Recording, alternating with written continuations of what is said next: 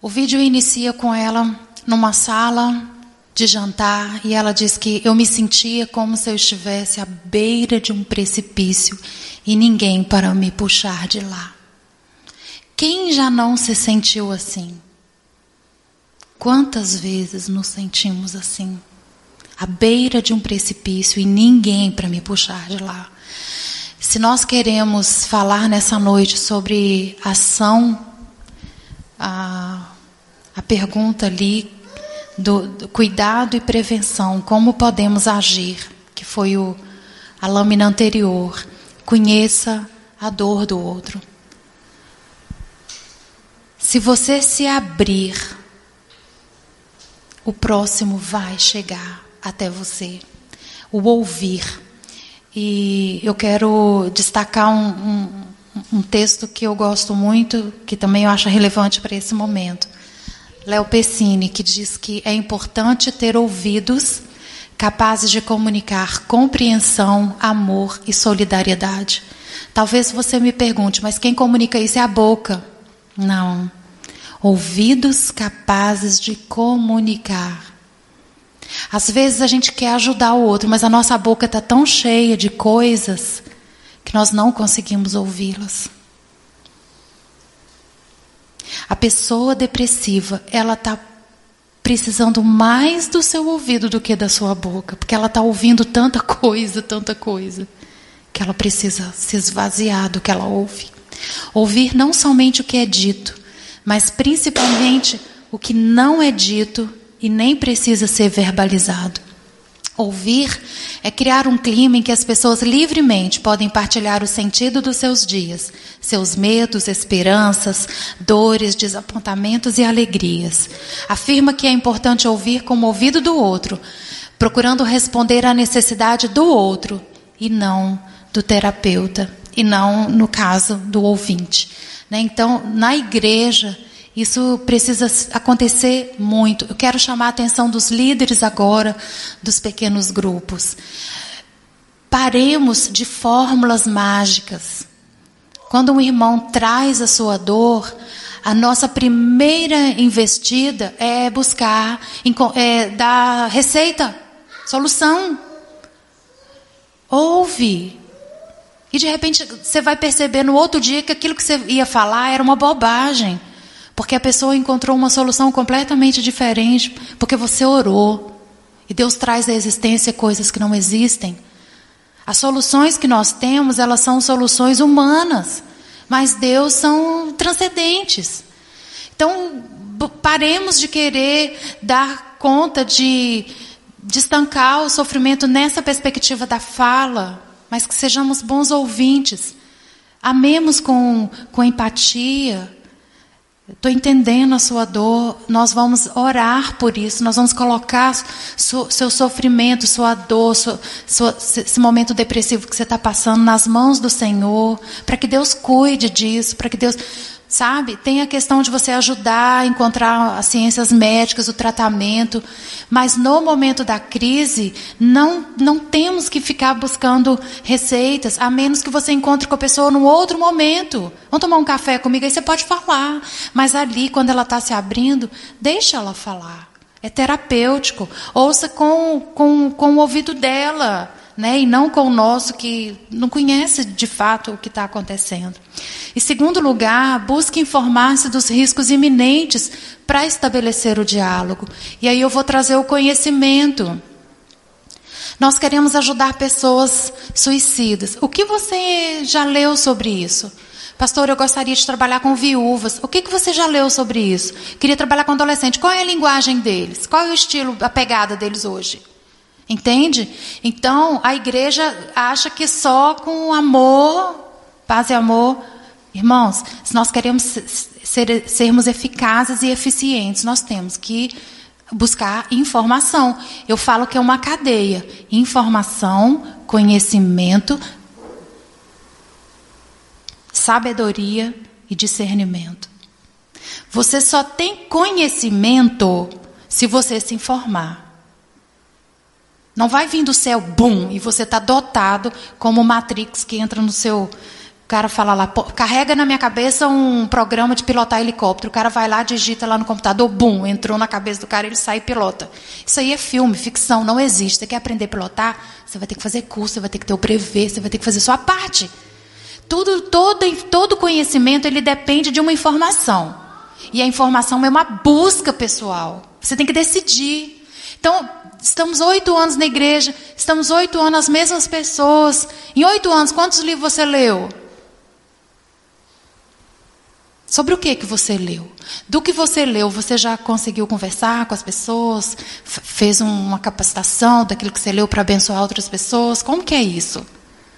Então, essa região é uma região de uma estrutura de orgulho muito grande de gente que sabe pouca coisa.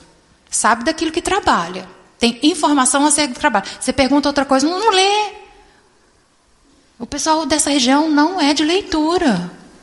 Se você quer interagir com pessoas para ajudá-las, você vai perguntar para Deus qual a sua área ministerial e vai se informar, vai ler, vai conversar, busque trocar ideias, né? E pesquise. Isso realmente é muito importante. Então, antes de quando nós temos problemas novos, antes de nós queremos resolvê-los, nós precisamos parar nos informar e observar as diversas consequências daquilo, o que que envolve. E aí sim a gente vai investir em alguma coisa. Então, em terceiro lugar, estenda a sua mão. Eu vou chamar de aceitação. É que a gente colocou, vamos desconstruir os mitos, os estigmas, o preconceito, Acabamos tudo isso, então eu consigo estender a minha mão. Veja que é um processo, né? um processo do vídeo que eu estou trazendo para vocês. Né? É um processo. É... E estender as mãos implica em serviço, né? não é um sentimento. Lembra lá no início que eu disse que a terceira coisa que nós temos que prevenir é porque nós somos seres transcendentes e a igreja foi instituída por Deus para cuidar? Então, é responsabilidade nossa termos ação, não é só sentimento, é termos ação. E o quarto eu chamo de comprometa-se a sustentar o outro naquilo que for necessário. Lembra que ele ia cair. Qual é a palavra que ele fala para ela? Vocês lembram? Eu peguei você, não irei soltar. Eu peguei você, não irei soltar. O maior problema que nós enfrentamos hoje é que nós soltamos o outro. A gente solta. Ele se explode lá embaixo. Sabe por quê? Porque nós não sabemos trabalhar com parceria. Nós temos que aprender. Porque eu sozinha não consigo segurar. Mas nós somos corpo. A Bíblia diz que nós somos corpo. Precisamos estar ajustados, ligados. E quando a gente consegue ter essa perspectiva de, de corpo, de como uma ferramenta e não isoladamente, nós conseguimos mentorear essas pessoas. E em último lugar, ajude o outro a restituir o sentido de vida. Quando ela chega ali no final, o que, que ela fala? Eu mudei de ideia. O suicida muda de ideia. Se você decidir, volta ali, o primeiro, qual que é o primeiro? Ouvir. Volta o primeiro aí. Ouvir. Conheça a dor do próximo. Ouça. Ele vai dizer assim para você: Gi, eu me sentia como na beira de um precipício eu não tinha ninguém para me segurar. Aí eu não tenho que encontrar a resposta do bolo. Eu só tenho que ouvir. Ouvir e perguntar a Deus: há algo? O que eu devo fazer? Como eu posso atuar nesse processo? Ouvir com, com meus ouvidos capazes de, de comunicar compreensão, amor e solidariedade. Segundo lugar, ele chegou para ela e ele negociou. Ele negociou. Para ele negociar, ele teve o que? Estratégia e informação. Então, busque conhecimento. Terceiro lugar, aceite. Se você quer ajudar alguém, se você quer se ajudar, risca todas aquelas bobagens ali de religião, de fenômeno mental, acaba com isso. Acabe com isso. E o quarto, mentoria. Decida caminhar com alguém. Deus, quem é que o Senhor tem para mim? Essa semana ore por isso. E quinto, ajude o outro a restituir o sentido da vida. Só Deus é a vida. Só Deus. A Bíblia diz que em Jesus eu sou o caminho. Eu não ouvi. Agora eu quero ouvir você que está tá me vendo lá de casa. O que, que é Jesus? Caminho, verdade e vida. Só Jesus é a vida. Ele não é uma vida, ele é a vida.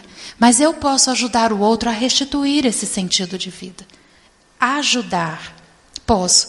Posso ajudar o outro a ter o desejo de viver, caminhando com ele, cuidando dele. E eu quero encerrar com essa fala também do Pessini, que diz que suicídio não é um ato de coragem, muito menos de covardia. Muitas vezes é um ato de desespero, um grito de socorro, um grito de ajuda que exige de nós não julgamento, mas solidariedade. Só Deus é a vida, mas podemos restituir o outro desejo de viver. Seja você a resposta. Eu peço a Deus que saia da letra, né, saia das informações e que Deus possa trabalhar muito ainda hoje, essa semana, no seu coração. É, peça a Ele que se revele a você em relação a isso. Cada vida ceifada pelo suicídio é uma responsabilidade que também pertence à igreja. Igreja com I maiúsculo, né? não é a, a PIB de Brusque, também, mas a igreja do Senhor Jesus, a qual ele, de, ele verteu o seu sangue para nos salvar. Essa mensagem de salvação precisa alcançar. E nós podemos desconstruir os nossos mitos, aquilo que impede, as barreiras que impedem, e nessa cidade ser uma agência de cura. Nós podemos trazer rodas de diálogo aqui para pessoas depressivas, podemos fazer rodas de diálogo para sobreviventes, mas a igreja precisa aceitar essas pessoas, como nós falamos aqui. Aceitar. Não querer trazê-las aqui para mudar. Porque de repente quem vai ser mudado somos nós. De ver como, como é lindo uma, uma pessoa com uma depressão severa amanhecer um dia depois do outro. É lindo. Es, esses são os verdadeiros heróis. São os que cuidam da depressão porque querem viver. São verdadeiros heróis. Não olhe para eles com menor valia, porque eu, eu lhes asseguro, eles são os verdadeiros heróis. Reagir à falta de sentido. É lindo. É dizer: olha, eu, a minha vida me parece vazia, mas eu sei que a palavra de Deus diz que todos os meus dias estão escritos no teu livro. Deus, o que, que o Senhor tem para mim hoje? É que nem alcoólatras anônimos. Um dia de cada vez. Senhor, eu quero ser relevante hoje. Creia nisso. Sendo você uma pessoa depressiva, ou sendo você alguém cuidador, sobrevivente, não importa. O cuidado de Deus é uma o cuidado é uma responsabilidade da igreja e nós precisamos estar atentos a isso. Vai ser postado aí o endereço dessa dissertação, se vocês quiserem acessar. Suicídio sobrevivente e aconselhamento pastoral, reflexões no Vale da Sombra da Morte. Que Deus os abençoe.